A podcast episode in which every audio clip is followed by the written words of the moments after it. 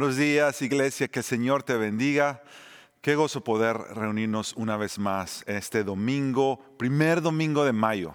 Puedes creerlo, ya estamos en mayo. Y una vez más, reunirnos así a la distancia. Hasta ahí donde tú estés, si estás en tu casa, si estás en algún lugar observando esta transmisión, te damos una muy cordial bienvenida. Si eres parte de nuestra iglesia, aquí en Iglesia del Pueblo, en West Chicago, Bienvenidos familia. Si tú eres parte de la familia de Dios y nos ves en algún otro lugar, en algún otro país, también bienvenidos sean todos ustedes.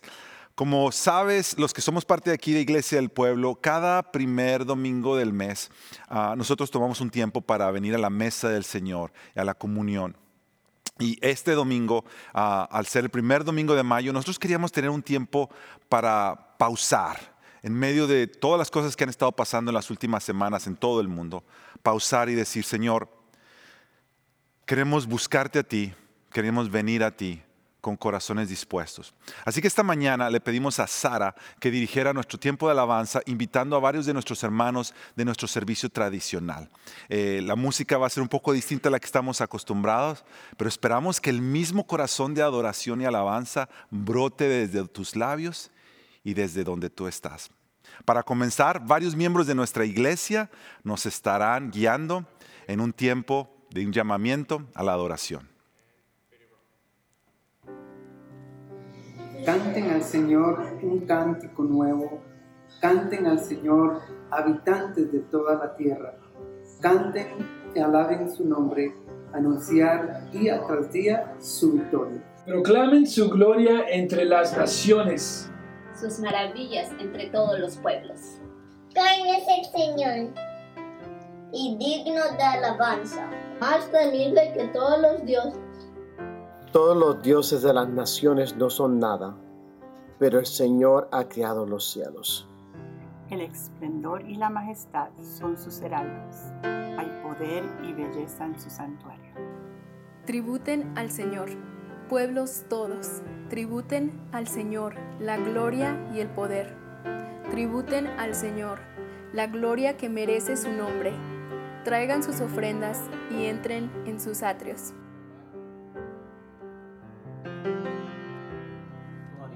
Tiemble delante de él toda la tierra. Que se diga entre las naciones. El Señor es rey. Ha establecido el mundo con firmeza. Jamás será removido.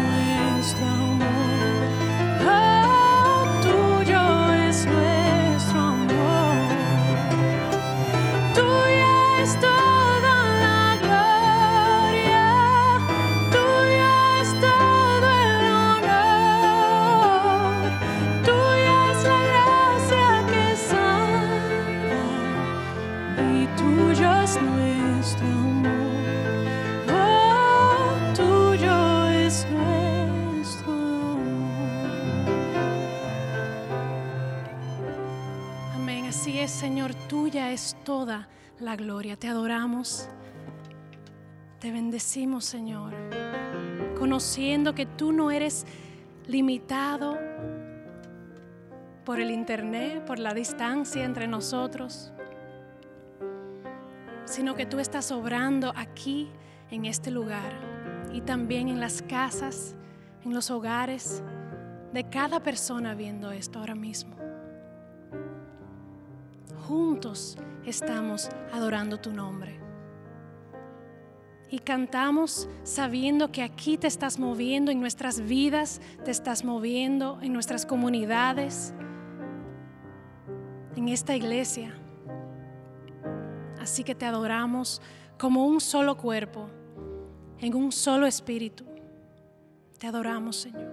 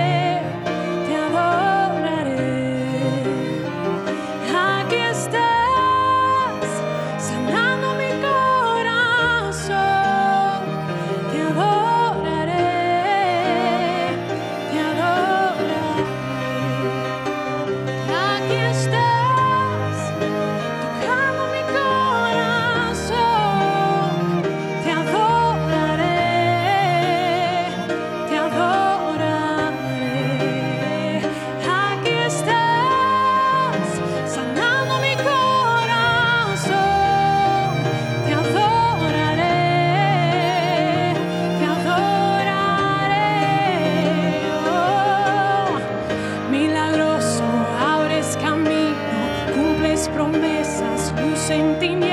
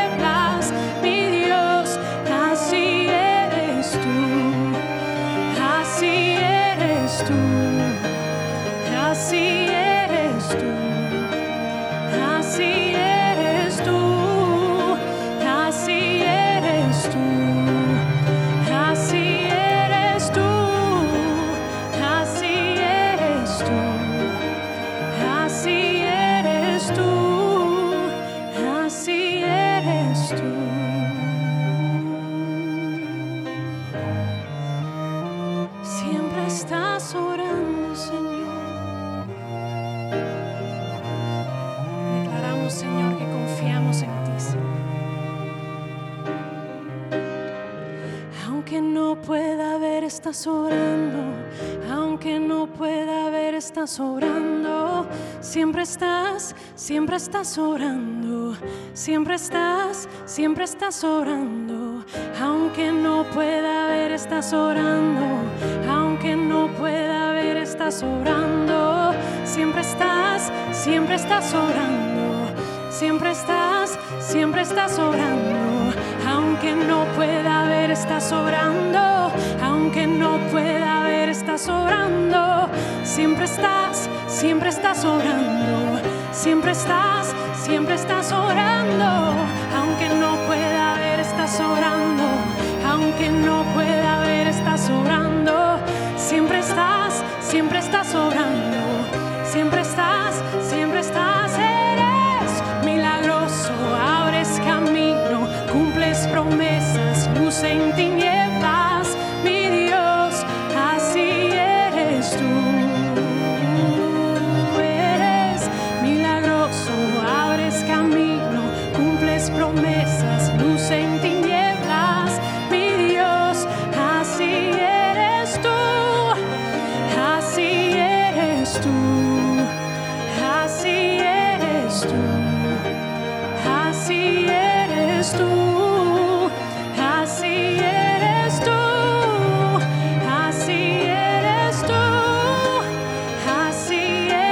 Eres tú, así eres tú, así eres tú.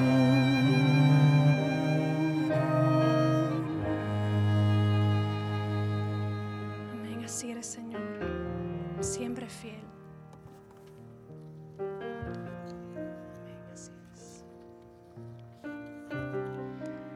Porque la circuncisión somos nosotros, los que por medio del Espíritu de Dios adoramos. Nos enorgullecemos en Cristo Jesús y no ponemos nuestra confianza en esfuerzos humanos. Yo mismo tengo motivos para tal confianza. Sin embargo, todo aquello que para mí era ganancia, ahora lo considero como pérdida por causa de Cristo.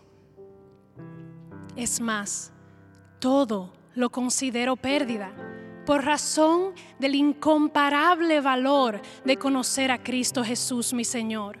Por Él lo he perdido todo y lo tengo por pérdida a fin de ganar a Cristo y encontrarme unido a Él. No quiero mi propia justicia que procede de la ley, sino la que se obtiene mediante la fe en Cristo. La justicia que procede de Dios, basada en la fe. Lo he perdido todo a fin de conocer a Cristo. Conocer a Cristo, experimentar el poder que se manifestó en su resurrección, participar en sus sufrimientos y llegar a ser semejante a Él en su muerte. Así espero alcanzar la resurrección de entre los muertos, pues he aprendido a estar satisfecho en cualquier situación en que me encuentre. Sé lo que es vivir en la pobreza y lo que es vivir en la abundancia. He aprendido a vivir en todas y cada una de las circunstancias, tanto a quedar saciado como a pasar hambre, a tener de sobra como a sufrir escasez. Todo lo puedo en Cristo que me fortalece. Amén. Pablo sabía el secreto. Él lo conocía y también nosotros lo podemos conocer.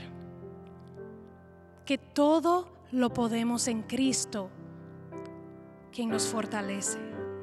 Como dijo Pablo, para mí el vivir es Cristo y el morir es ganancia. Y si el vivir es Cristo, podemos enfrentar cualquier situación. Porque tenemos a Cristo y Él es suficiente. Así que como dijo Elizabeth Elliot una vez, el secreto es Cristo en ti, no tú en diferentes circunstancias. Así que cantemos esta canción junta, primera vez que la cantamos juntos, como una oración confesando que solo Cristo es nuestra esperanza y es todo lo que necesitamos.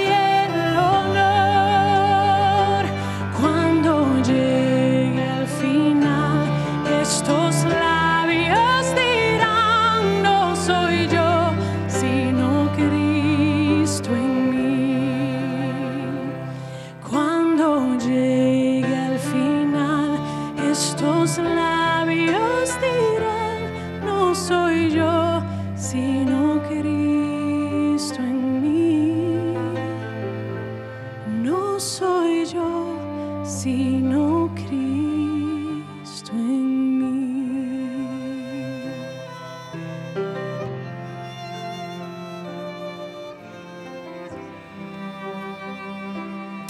No soy yo, sino Cristo en mí. Queremos continuar con este momento de adoración reconociéndolo a Él como el centro de nuestra vida, como el Salvador, intercesor, nuestro abogado, mediador. Comúnmente estaríamos hoy viniendo a la mesa del Señor en nuestro servicio y, sabemos que por no poder estar reunidos, no lo estamos haciendo hoy. Pero aún así quisiéramos invitarte a que tomaras un tiempo ahí donde estás. Medita en estas verdades. Toma un momento para reconocer nuestra necesidad de Él. Confesión de pecados en arrepentimiento. Nuestros hermanos nos van a seguir dirigiendo en música. Pero uno de nuestros hermanos de nuestro servicio tradicional, el hermano Tim Botts, él es artista. Y tenemos un video donde él va a estar grabando versículo y nuestro deseo es que al mirar este versículo y la palabra de Dios haga tal impresión en ti que tú recuerdes de aquello que ha sido perdonado a la vida que el Señor ahora nos ha traído. No soy yo, sino Cristo en mí.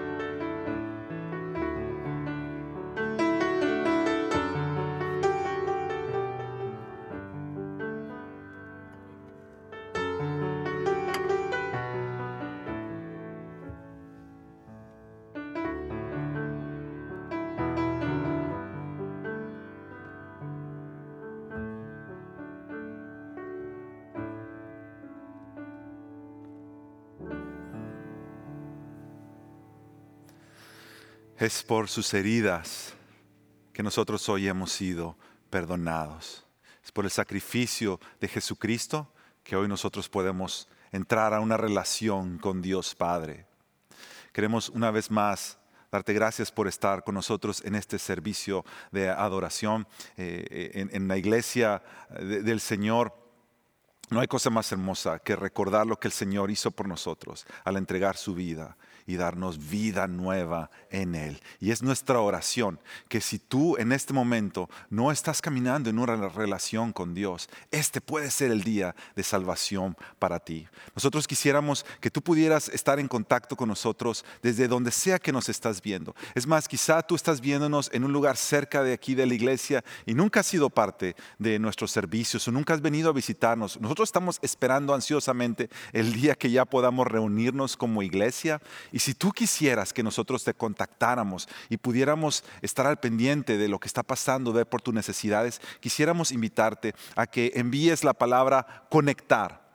Envía la palabra conecta al teléfono 630-260-1600. Si tú nos envías la palabra conecta y nos cuentas un poquito más de quién tú eres, dónde estás, cómo podemos servirte, cómo podemos caminar contigo, será una bendición para nosotros. Hoy más que nunca necesitamos caminar juntos en medio de estos tiempos que estamos viviendo. Y tú necesitas una comunidad, necesitas una familia. Nosotros queremos ser esa familia para ti. En estos tiempos también hemos escuchado de lugares donde se han perdido trabajos, fábricas que han parado. Mucha de nuestra gente está viviendo en desempleo. Por la gracia del Señor, nuestra iglesia comenzó un ministerio de alcance a la comunidad hace más de 10 años y este ministerio se llama Puente del Pueblo. A través de Puente del Pueblo hemos podido servir a toda nuestra comunidad a nuestro alrededor. De hecho, Puente del Pueblo es el mayor proveedor de servicios sociales en toda nuestra comunidad. Esto es eh, eh, cualquier tipo de servicio, del gobierno o no. Por la gracia del Señor, el Señor nos ha permitido tocar y alcanzar nuestra comunidad a través de esto. Bueno, recientemente escuchamos eh, de mucha gente que ha perdido sus trabajos y a través de Puente del Pueblo y por causa de tu generosidad, nosotros hemos podido ser la diferencia en la vida de personas. Hemos escuchado casos de familias que al no tener sustento no sabían cómo seguir adelante, Gracias a Puente del Pueblo, gracias a tu generosidad, nosotros como iglesia hemos podido apoyar a esas familias. Ellos han podido salir adelante, nos han enviado mensajes para decir gracias por lo que la iglesia está haciendo. Nosotros no pudiéramos seguir haciendo esto si no fuera porque tú entiendes el llamado que Dios te ha hecho a ser generoso, a ser generosa. Así que queremos seguir invitándote a que des tus ofrendas al Señor en la medida de lo que el Señor te está llamando a hacer. Envía tus ofrendas al Señor. Hay varias maneras de que podemos hacer esto. Una es ofrendando en línea en iglesialpueblo.net. Otra es enviando un mensaje de texto, el mensaje de texto iglesia DP al 77977. Y otra es enviando un cheque a las oficinas de nuestra iglesia. De verdad que le pedimos al Señor que Él sea nuestro sustentador en medio de este tiempo. Permíteme orar. Señor y Padre Celestial, Dios Todopoderoso, te damos gracias y alabamos tu nombre hoy, Señor, por el don de amor que tú nos diste al enviar a tu Hijo Jesucristo, al dar su vida en sacrificio por el perdón de nuestros pecados. Gracias, Señor, que en Él no solamente hemos encontrado una vida nueva, pero hemos encontrado una comunidad nueva, hemos encontrado una familia nueva. Tu pueblo, Señor, es ahora nuestra familia. Tu palabra dice, Señor, que hoy tú nos has llenado de tu Espíritu Santo, aquellos que somos tus hijos, y que al ser llenos de tu Espíritu Santo, ahora somos piedras vivas. Ahora nosotros somos la iglesia del Señor, y tu presencia habita en nosotros. Gracias por eso. Señor, sabemos que como iglesia Estamos atravesando por momentos difíciles. Nos duele tanto, Señor, no podernos reunir. Oramos y anticipamos el día que lo podamos hacer. Y mientras llega ese día, Señor, te pedimos que tú seas sustentando cada una de las familias en cada lugar donde se encuentran. Te pedimos, Señor, que tú seas proveedor, que tú seas sustentador, que tú seas sanador, que tú seas restaurador, que tú seas redentor en cada una de nuestras familias, en cada uno de nuestros hogares, con cada hermano, hermana, que aunque estén viviendo solos, tu presencia está ahí en medio de ellos. Te pedimos, Señor, que en medio de este tiempo nosotros podamos aferrarnos a ti como cantábamos y sostenernos como mirando al invisible, sabiendo, Señor, que tú eres fuente de gozo y fuente de paz. Señor, seguimos orando para que tú bendigas las naciones de la tierra, los gobiernos de la tierra, Señor, que tú bendigas los esfuerzos que se están haciendo para que esta pandemia cada vez quede más y más atrás. Señor, ahora te pedimos que tú nos hables por medio de tu palabra, Señor, abrimos nuestra mente, abrimos nuestro corazón. Que tu Espíritu Santo, Señor, venga como un viento y arrase con todas aquellas cosas en nuestro corazón que deben de ser removidas. Que tu palabra nos recuerde que solo tú eres Dios. Que confiando en tu soberanía, en tu fidelidad, contemplando tu gloria, nuestra vida es constantemente renovada. Gracias Señor, te damos a ti toda la gloria y toda la honra en Cristo Jesús nuestro Señor y Salvador. Amén.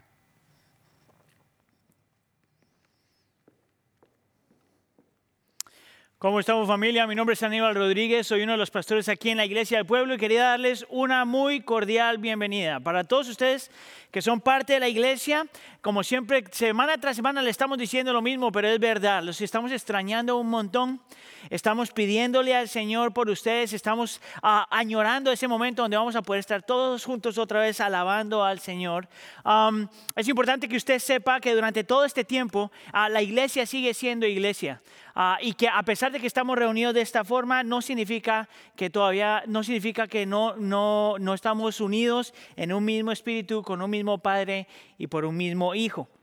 Si usted nos está visitando por primera vez, si está conectando por primera vez ah, y usted no tiene iglesia, déjeme decirle que a lo mejor este es el tiempo donde el Señor lo está invitando para que esta sea su iglesia. Nosotros estamos aquí para servirle y amarle en lo que, en lo que podamos hacer, solamente déjenos saber. Con eso en mente, entonces, vamos a darle espacio a la palabra del Señor. Y en las últimas semanas hemos estado haciendo una serie que se llama Fe en tiempos de dificultad. y lo, que hemos estado hablando, estamos viendo, es un libro en el Antiguo Testamento ah, que lo escribió un profeta que se llamaba Habacuc, un hombre que tenía una relación con el Señor. Es bien interesante porque muestra a un hombre que tiene fe en Dios. Es un hombre que sabe acerca del carácter de Dios, es un hombre que sabe acerca de las promesas de Dios, es un Dios que sabe y confía en el Señor, pero que está luchando en su corazón y en su mente porque el pueblo de Dios está sufriendo y hasta cierto punto él no sabe por qué. Ahora, yo no sé si ese es tu caso, pero yo te puedo decir que han habido momentos en todo esto que estamos pasando donde yo también le puedo hacer la pregunta al Señor, ¿Por qué? ¿Por qué si, tú eres bueno? ¿Por qué si tú eres fiel? ¿Por qué si tú eres poderoso? ¿Por qué estás permitiendo lo que permites? ¿Por qué has traído lo que has traído? Ah, la razón entonces por la que hemos mirado este, este libro es porque este libro está eh, externalizando lo que muchos de nosotros estamos pasando por dentro. Entonces, esta es la tercera parte de esta serie. La primera parte nosotros hablamos de que la fe del creyente está basada en confiar en el carácter de Dios.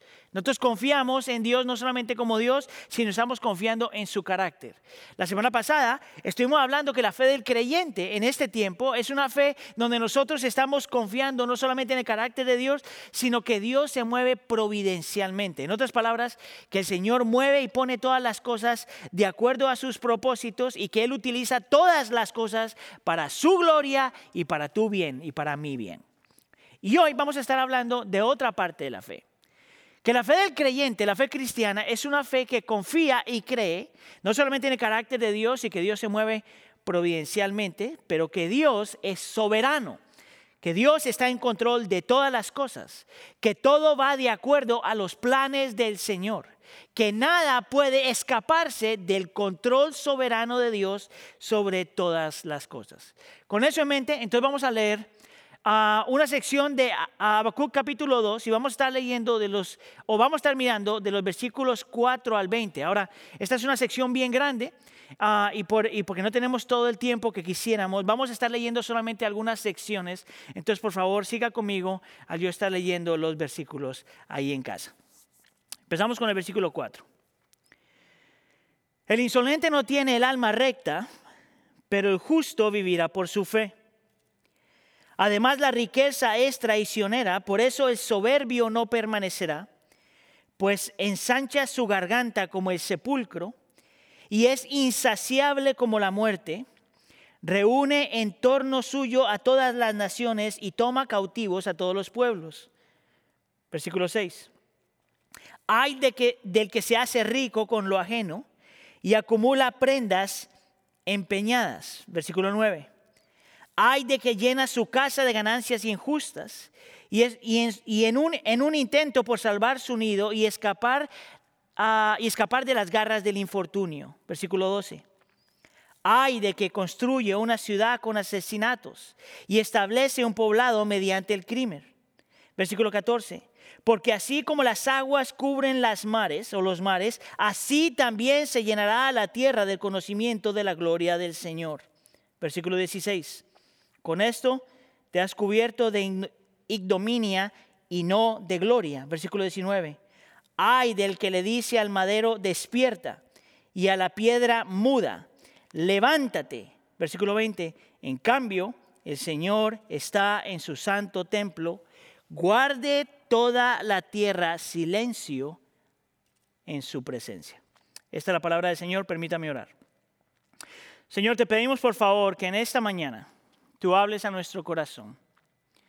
Pedimos, Señor, que por la presencia y el ministerio y la persona del Espíritu Santo, tú ilumines nuestra mente y nos ayudes a entender, pero también nos ayudes a creer. Creer no solamente que tú existes, pero que tú estás en control de todas las cosas.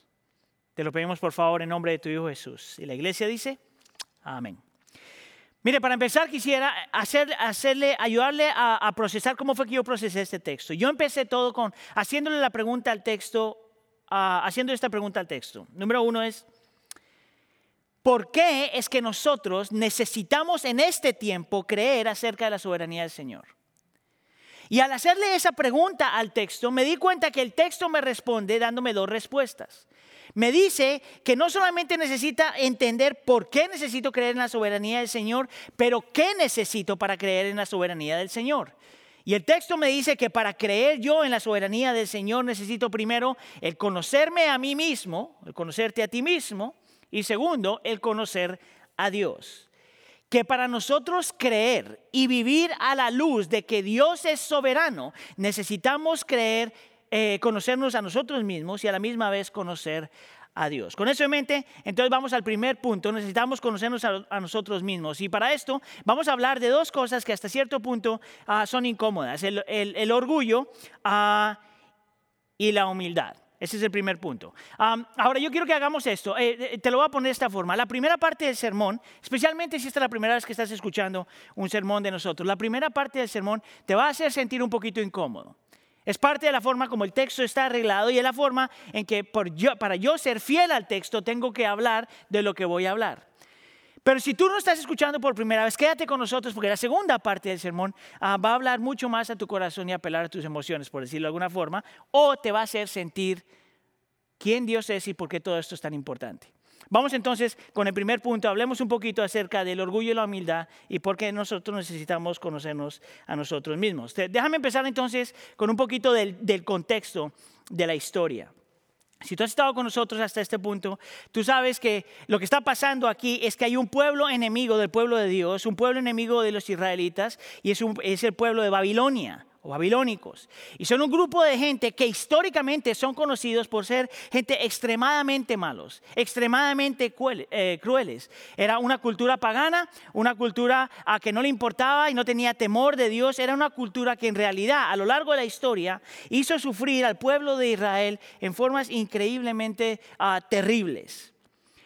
Pero la historia también nos muestra, y el texto que leímos hoy nos muestra, que la razón por la que esta gente era tan cruel, y que la razón por la que esta gente eran tan malos era porque era una gente que estaba intoxicada por su propio orgullo. Eso es lo que nos muestra el versículo 4, cuando dice, el insolente no tiene el alma recta.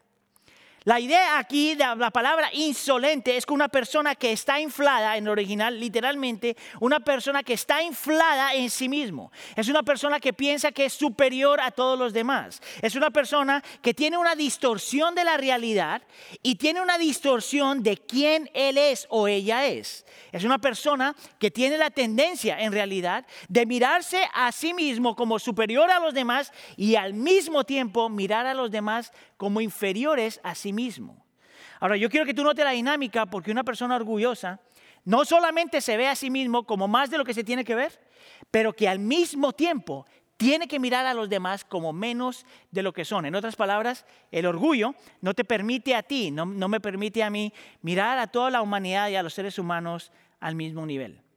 Ahora, esta es la descripción de este grupo de gente. Ah, y, no solamente es una, y no solamente la palabra insolente describe lo que pasaba con esta gente, pero en el versículo 5 encontramos otra, otra palabra que te dice que era gente soberbia. Lo interesante de la palabra soberbio es una persona que no solamente piensa que es mejor que los demás, pero que no puede escuchar a los demás. Porque el soberbio piensa que la única opinión que cuenta es su propia opinión. Ahora, una pregunta que le podemos hacer al texto es, ¿de dónde viene este orgullo? Y si tú eres como yo, a lo mejor te estás dando cuenta que hasta cierto punto todos luchamos con orgullo a cierto nivel. El versículo 16 te dice que la razón por la cual la gran mayoría de nosotros luchamos con orgullo es porque todos estamos en esta búsqueda desordenada de sentir que somos alguien. La palabra que se utiliza en el versículo 16 es gente que está buscando gloria. La palabra gloria en la escritura siempre se puede traducir de diferentes formas, pero una de sus traducciones son como reputación o importancia o esplendor o honor. Y te explica que el orgullo es cuando nosotros estamos tan adictos y deseamos tanto el tener peso, el tener importancia, el tener honor, que estamos dispuestos a sacrificarlo todo. Que tenemos la tendencia a elevarnos por encima de los demás y sacrificar a todo el que se tiene que sacrificar. Es por eso que yo tengo lucha cuando la gente habla del orgullo, como si algo, como si fuera algo que no es peligroso. Es por eso que yo tengo un problema cuando la gente dice, oh, yo lucho con orgullo y lo dejan ahí, porque el orgullo es realmente algo peligroso. Si tú miras, por ejemplo, te vas a dar cuenta que el orgullo, por lo general, es, te intoxica. El orgullo, por lo general, te hace más ambicioso. El orgullo por lo general hace que quieras más y que en realidad no encuentres satisfacción, satisfacción en nada. El orgullo por lo general hace que tú deseas más de lo que eres o de lo que tienes. Ese es el punto del versículo 5, cuando dice, además la riqueza es traicionera. Por eso el soberbio no permanecerá, pues ensancha su garganta. La palabra ahí es quiere más, anhela más, desea más, busca más, como el sepulcro y es insaciable como la muerte. En otras palabras, el orgullo intoxica, el orgullo te hace ambicioso, el orgullo te lleva a querer más, el orgullo te lleva a desear más, el orgullo nunca encuentra satisfacción en nada. Y si tú te das cuenta a lo largo de la historia, te vas a dar cuenta que los peores personajes en la historia de la humanidad siempre ha sido gente en que su, en que su carácter es un carácter de orgullo. Piensa en Hitler, por ejemplo. Piensa en Pinochet. Piensa en Fidel Castro. Piensa en cualquier ah, figura histórica que, destruyó, destruyó gente, que destruyó naciones, que destruyó naciones por completo. Y te das cuenta que detrás de eso había un entendimiento de alguien que pensaba que era más que los demás y estaba dispuesto a sacrificarlo todo por eso. Ahora, tú escuchas eso y a lo mejor dices, bueno, yo le doy gracias a Dios que yo no soy así. Sin embargo, mi invitación para ti el día de hoy es esta. ¿Por qué Dios le habla a Habacuc y al pueblo de Dios acerca del orgullo de, de la gente en Babilonia si ellos ya sabían eso? Es una pregunta válida que tienes que hacerle al texto. ¿Por qué? Bueno, ahorita de los versículos 6 al 19, antes de responder esa pregunta, te va a mostrar cuál es el efecto del orgullo. Y entiendo yo que cuando él está haciendo esta explicación es para que el pueblo de Israel y el mismo Habacuc pudiera empezar a ver algo acerca de su propio corazón. Mira, por ejemplo, lo que el orgullo hace. En el versículo 6 dice el texto, hay del que se hace rico ah, con lo ajeno y acumula prendas ah, empeñadas. Y el versículo que te está diciendo ahí es que el orgullo te lleva a ti a pensar en ti mismo antes que los demás, que no importa cuánto tengas que sacrificar. En el versículo 9 te muestra otra ilustración y dice, hay de que llena su casa de ganancias injustas en un, intento por salvar su nido y escapar de las garras del infortuno. Lo interesante de la palabra casa, y por eso la pusimos en amarillo, es porque el orgulloso trata de defender y protegerse y encontrar su seguridad a cualquier costo. No importa si tiene que hacer cosas que no son éticas. Mira el versículo 12. Ay de que construye una ciudad con asesinatos y establece un, un, poblado mediante el crimen. Este texto está hablando de injusticia. Dice que el orgulloso no le importa hacer cosas injustas. Demuestra que el orgulloso no le importa explotar al necesitado, al pobre o a la viuda. Al orgulloso no le importa, no tiene ninguna clase de temor del Señor, de tal punto que no le importa abusar de aquellos que están en necesidad. Mira el versículo 19. Hay del que le dice al madero, despierta, y a la piedra muda, levántate.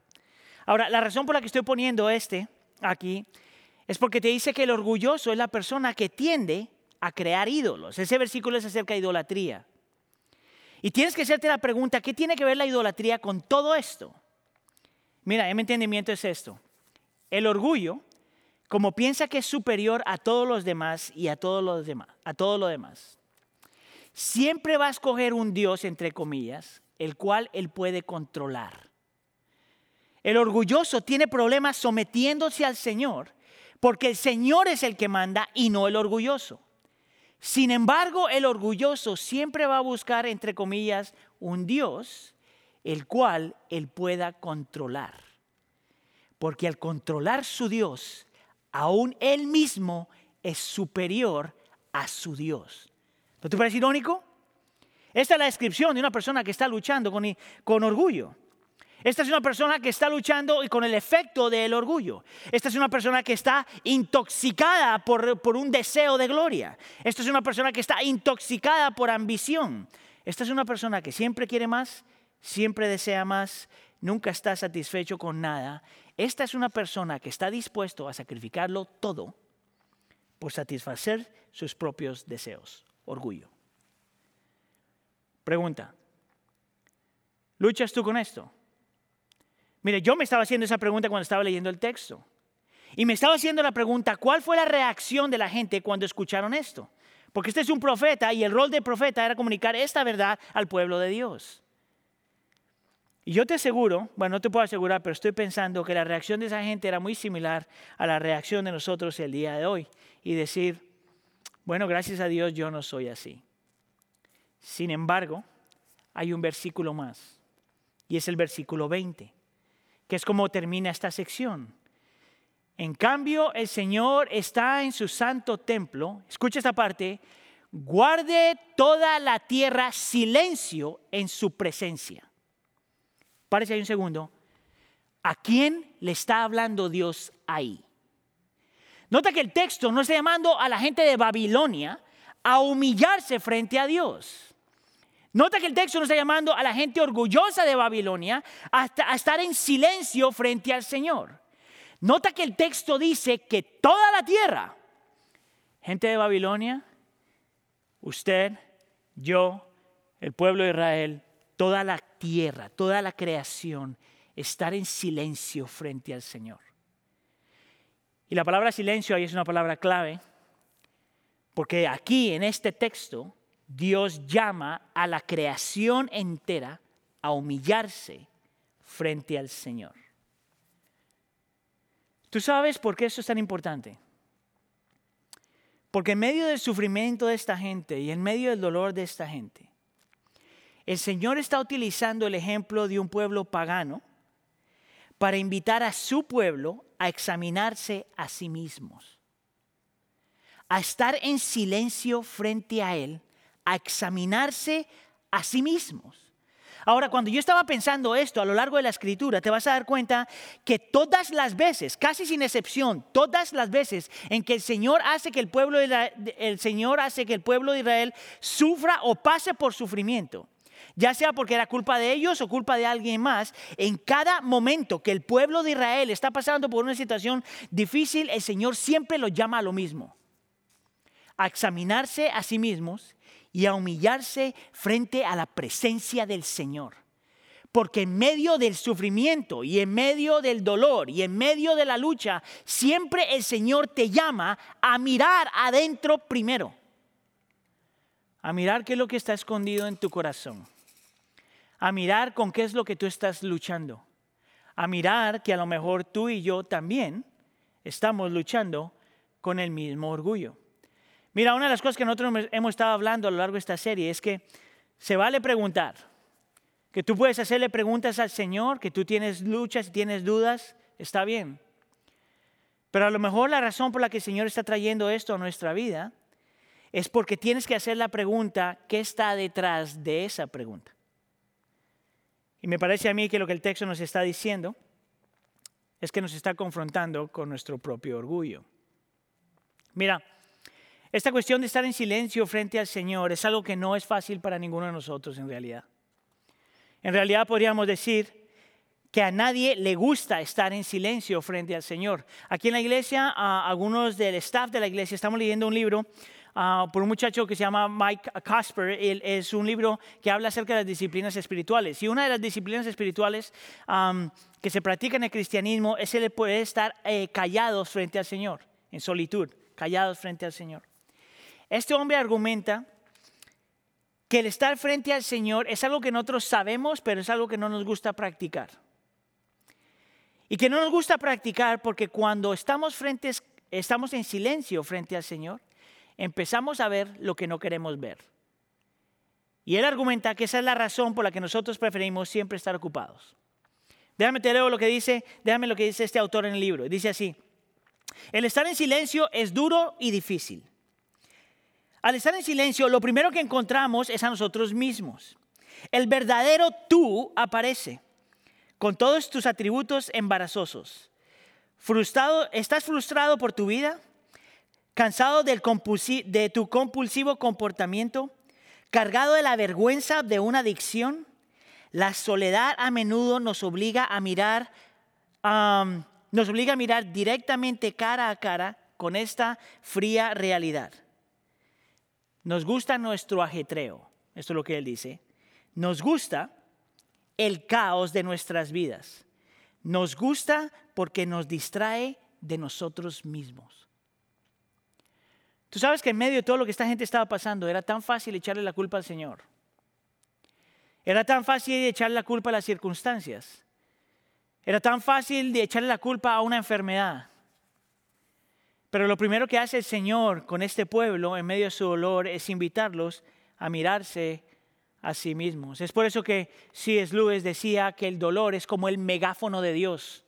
Es de la forma que Él habla a nuestra vida. Él habla por nuestra conciencia, Él habla por la escritura, pero dice que eh, Dios siempre utiliza el dolor para hablarnos a nuestra vida y dejarnos ver lo que está ahí.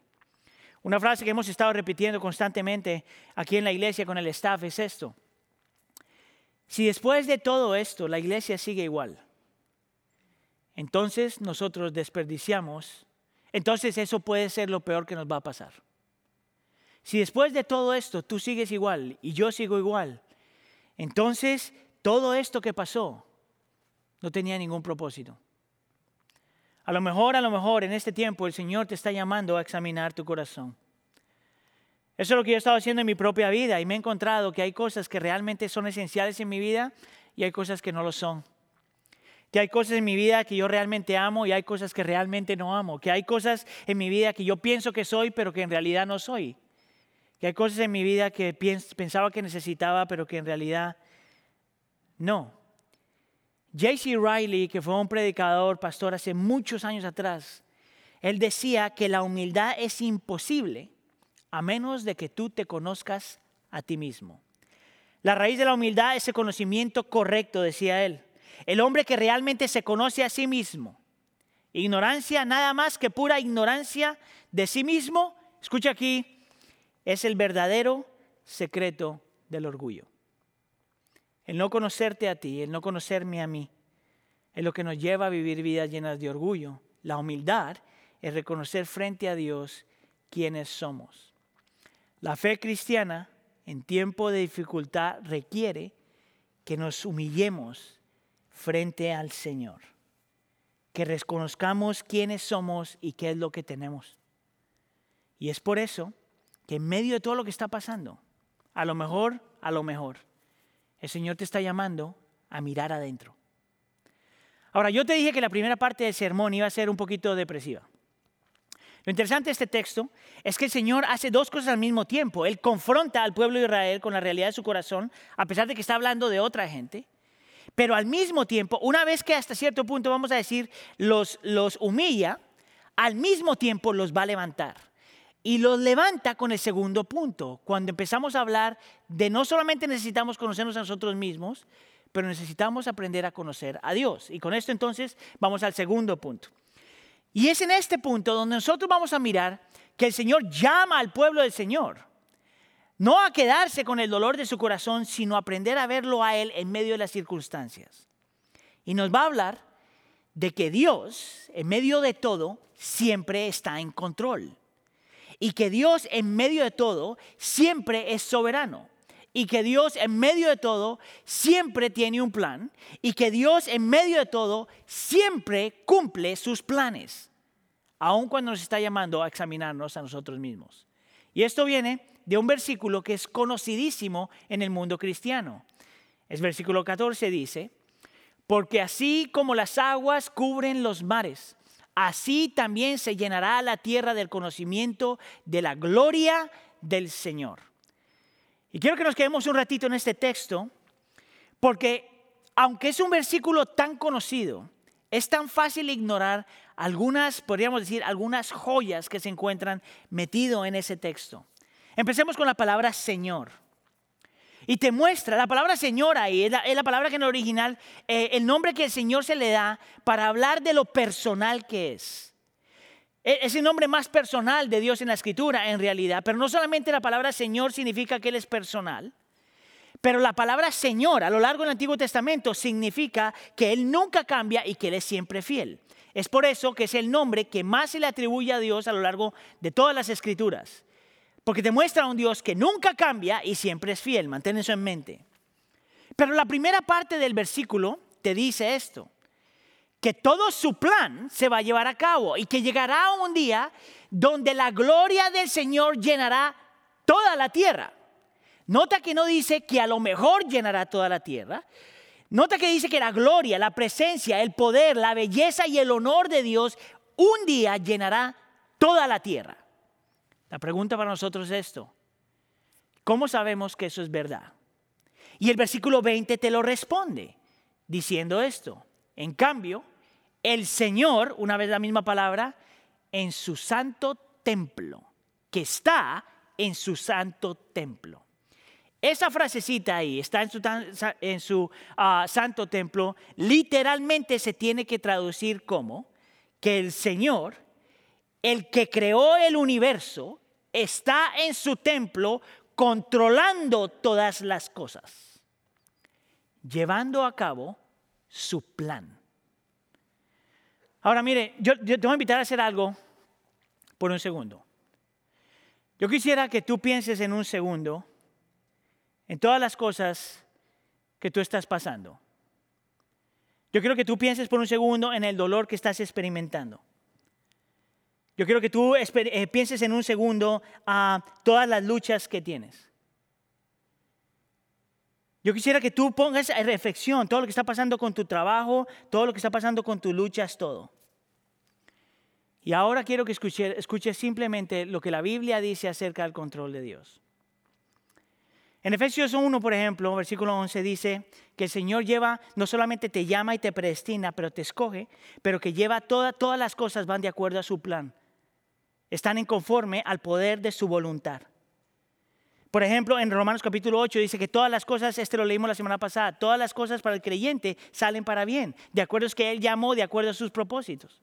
En Isaías 45, por ejemplo, Él dice que Él es Señor sobre todas las cosas. Es Señor sobre la ley, eh, sobre la luz y sobre la oscuridad. Todo se somete a Él. En Proverbios 6, versículo 33, dice que nosotros podemos planear y hacer, pero la decisión es del Señor. En Job capítulo 42, versículo 2, dice que Dios tiene planes y nadie los puede parar. En Lamentaciones capítulo 3, versículo 37, dice que nada pasa sin el permiso de Dios. Todo en tu vida todo en tu vida, todo lo que estás viviendo, todo lo que está pasando, todo lo que tú has vivido, todo lo que vas a vivir está bajo el control y la soberanía y el dominio de Dios. Todo. Alguien entonces puede hacer la pregunta, ¿de qué me sirve a mí saber acerca de la soberanía del Señor si todavía siento el dolor? ¿De qué me sirve a mí saber que Dios está en control de todas las cosas si todavía estoy sufriendo?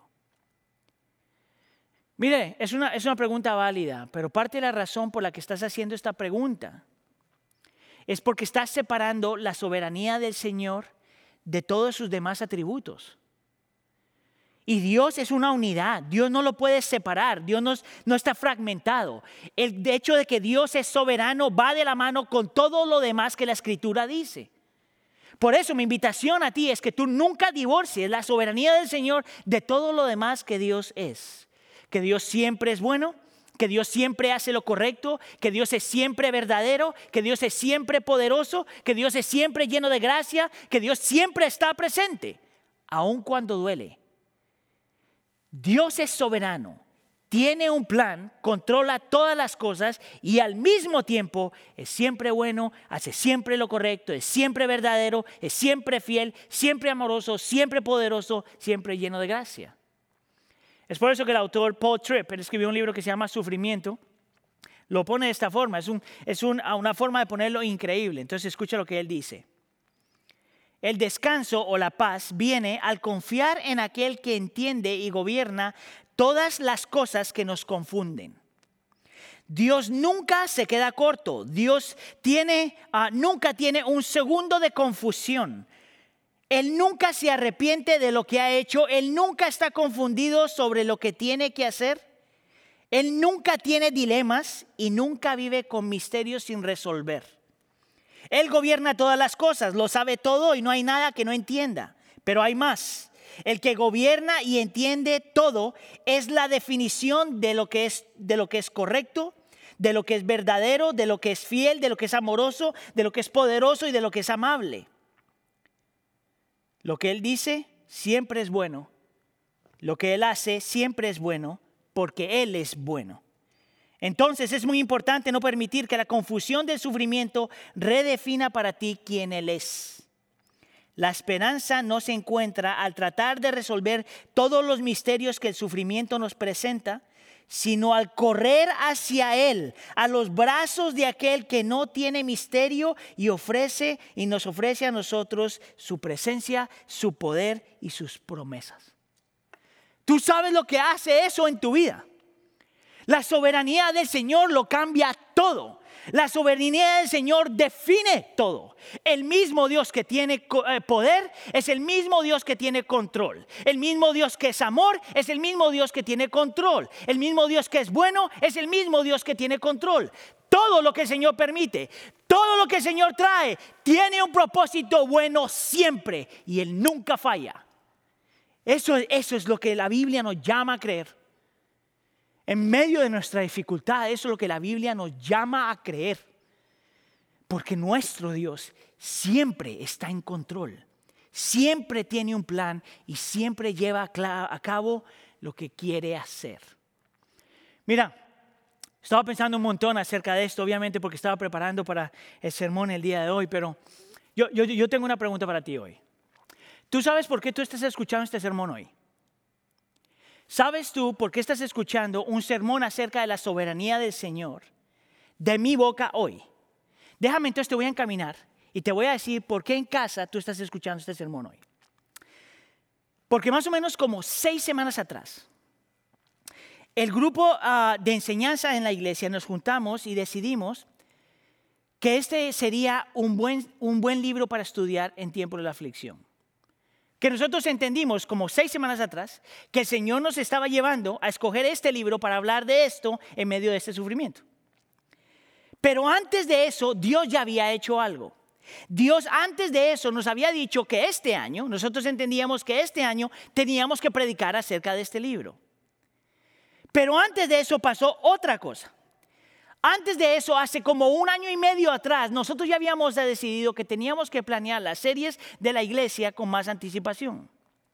Pero para que eso pasara, antes de eso tenía que pasar algo más.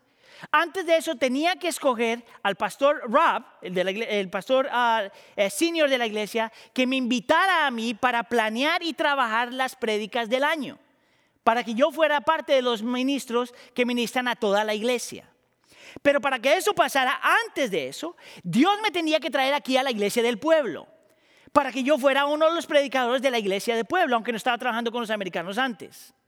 Pero para que eso pasara, antes de eso, Dios tenía que convertirme. Y Dios tenía que hacer la obra en mí. Y Dios tenía que transformar mi corazón. Y lo hizo. Pero para eso utilizó a Fidel Castro. El hombre un, dictador que por su culpa hizo que el pastor que me llevó a mí a los pies de Cristo viniera a los Estados Unidos para que se fuera pastor. Pero para que eso pasara, yo primero tenía que haber, yo tenía que haber venido a los Estados Unidos. Y que en la soberanía del Señor Dios utilizó el dolor en la vida de nuestra vida y la dificultad de nuestra familia para que nosotros viniéramos a los Estados Unidos. Pero para que eso pasara, antes de eso, mi mamá tenía que decidir que yo naciera. Pero antes de eso, para que eso pasara, alguien en la, vida de nosotros tenía que abrirle la puerta a mi mamá para que yo tuviera un hogar. Pero para que eso pasara, antes de eso, tuvo que haber un momento en la vida donde Pinochet, otro dictador terrible, causaría eh, problemas para que mi papá conociera a mi mamá. Pero antes de eso, Dios tenía que haber escogido a mi mamá para que ella me tuviera. Pero para antes de eso, Dios me tenía que haber escogido a mí antes de la fundación del mundo. Para que yo predique hoy a ti un sermón acerca de la soberanía del Señor. Escucha aquí. Este sermón ha estado en preparación por 44 años. 44 años el Señor poniendo todo en su lugar para que tú y yo recordemos hoy quién es Dios y que Él es soberano y que todo va de acuerdo a sus planes. La soberanía del Señor lo cambia todo. No need to panic. No hay por qué ser esclavos del miedo. No hay por qué, en, en se dice paniquearnos. No hay nada que tú puedas hacer para estorbar y dañar los planes del Señor. Nada. No hay nada, ni siquiera la enfermedad, que va a dañar y estropear los planes del Señor para nuestra vida. Ahora déjame terminar con esto. ¿Tú sabes lo que es interesante acerca de ese versículo famoso en el versículo 14? Que la creación misma va a ser llena de la gloria de Dios. Es que ese no es el único lugar donde eso aparece. Ese lugar aparece, ese versículo también aparece en Isaías capítulo 11. No hará ningún daño ni estrago en todo, en todo mi monte santo, porque rebosará la tierra con el conocimiento del Señor como rebosa el mar con las aguas. Tú sabes que ese capítulo es todo acerca de Cristo y lo que Cristo vino a hacer. Y si lees el texto, debería leerlo en casa, pero si lees todo el texto te das cuenta que es toda una descripción de cómo el Señor viene, Cristo Jesús viene a restaurar todas las cosas. ¿Sabías tú que en su soberanía parte de esa restauración te incluye a ti y me incluye a mí? Si tú eres creyente o te vuelves creyente, parte de la restauración de todas las cosas es parte del plan, es parte del plan de Dios para esta creación, el restaurarte a ti y restaurarme a mí. La pregunta para ti es esta. Si Dios estaba en control aún de tu salvación, por ejemplo, Juan capítulo 17 dice que la razón por la que nosotros vinimos a Cristo es porque el Padre nos dio a nosotros a Cristo. Es porque el Padre nos escogió y nos llevó a Cristo. Ahora, si eso es verdad, y lo es porque la escritura lo muestra, si Dios estaba en control de tu salvación, de principio a fin, ¿qué te hace a ti pensar que no está en control de todo lo demás? ¿Y qué te hace a ti dudar que todo lo que Dios está haciendo tiene un propósito más grande, más bello, más puro, más perfecto que lo que nosotros entendemos. El Dios de nuestra salvación, que es nuestro Dios soberano, es un Dios que lo controla todo. Y tú estás en el hueco de su mano y nunca te deja ir. ¿Es eso lo que te trae paz? ¿Es esto lo que te sostiene? ¿Y es esto lo que transforma tu vida? Vamos a orar. Señor, nosotros queremos darte gracias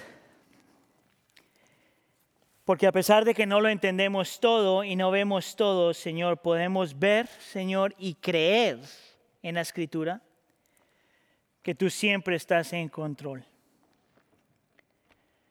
Señor, en este tiempo tú nos estás llamando como iglesia a la luz de la escritura y como creyentes a la luz de la escritura a examinarnos a nosotros mismos, a reconocer, Señor, que a lo mejor, a lo mejor, todos estamos luchando con orgullo. Y nos llama, Señor, a estar en silencio frente a ti y ser transformados por el poder de tu palabra y ser ah, confrontados por la presencia y la voz del Espíritu Santo. Te pedimos, Señor, que tú reveles en este tiempo lo escondido en nuestro corazón.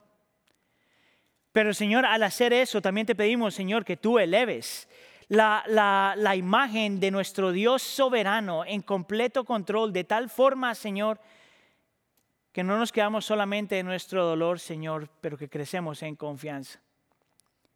Te pedimos, Señor, que tú hagas la obra en nuestro tiempo, en este tiempo y en nuestra vida. Te lo pedimos, por favor, en nombre de tu Hijo Jesús. Todos decimos, amén. Amén. Celebremos la fidelidad de un Dios soberano y bueno y amoroso.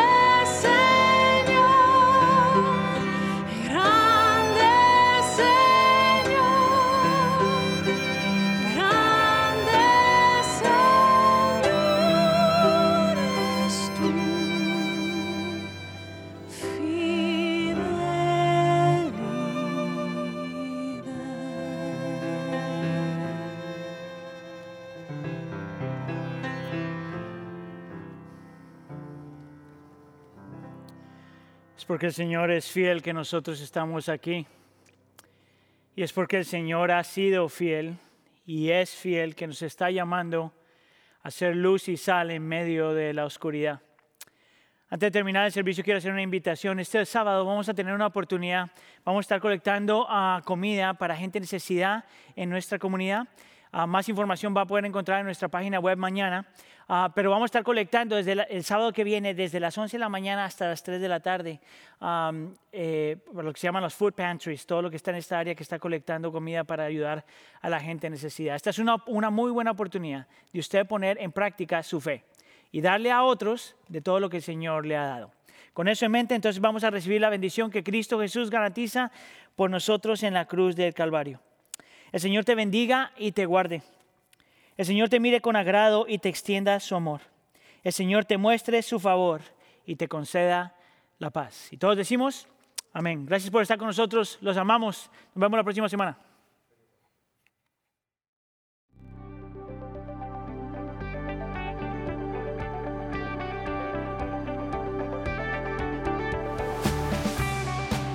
Gracias por acompañarnos en este servicio de adoración. Durante este tiempo de quedarnos en casa, hemos visto cómo los sentimientos de soledad y de aislamiento han ido aumentando y se han vuelto más pesados.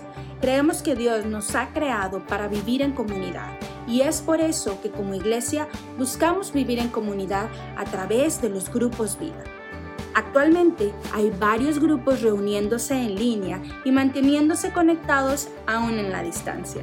Si has pasado ya por la experiencia de raíces y ahora mismo no estás participando en ningún grupo vida, este es el momento perfecto para integrarte. Envía un mensaje de texto con la palabra Grupos Vida al 630-260-1600 para poder conectarte con un grupo. A todos los padres que están con nosotros en este momento, queremos que sepan que nuestro equipo de Kids Life quieren equiparlos y ayudarlos a disipular a sus hijos. En nuestro grupo de Facebook Kids Life IDP encontrarás recursos que te ayudarán a continuar disipulando a tus hijos desde casa durante la semana.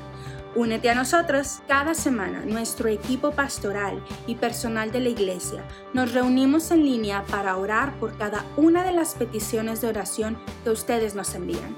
La semana pasada oramos por familiares que están enfermos con el COVID-19, por gente que está luchando con las adicciones y por relaciones que están siendo afectadas en medio de esta cuarentena. Sea lo que sea que tú estés atravesando, queremos orar contigo. Mándanos el mensaje de texto con la palabra orar al 630-260-1600.